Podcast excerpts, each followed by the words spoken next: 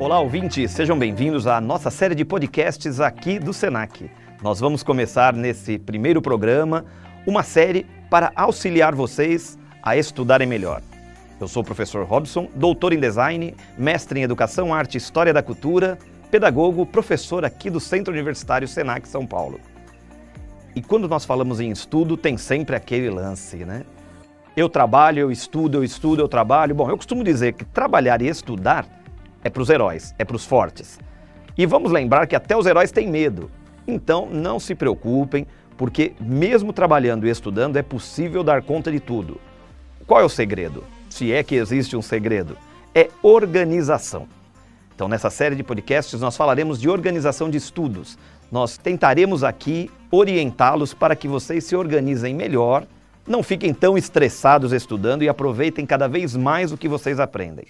Porque hoje em dia estudar é uma necessidade de qualquer profissional. Nós vivemos em uma sociedade que cobra cada vez mais o seu aperfeiçoamento.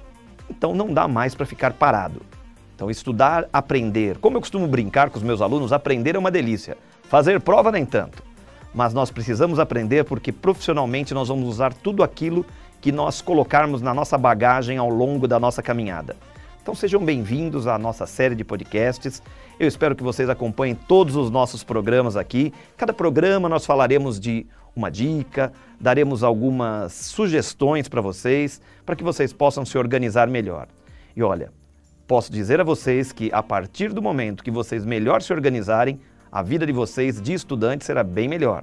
Vocês vão aprender mais, vocês terão mais facilidade para estudar Vamos usar a palavra guardar o que vocês aprenderam e, principalmente, garanto que vocês também terão tempo para diversão, porque afinal de contas a nossa vida não é só trabalho, estudo e tarefas. Nós precisamos nos divertir e diversão também faz parte da organização dos nossos estudos e do nosso tempo. Esperamos por vocês no próximo episódio da nossa série, onde nós vamos falar diretamente, afinal de contas, o que é organização de estudos. É isso aí, pessoal. Conto com vocês nos próximos programas. Um grande abraço e até o nosso próximo encontro.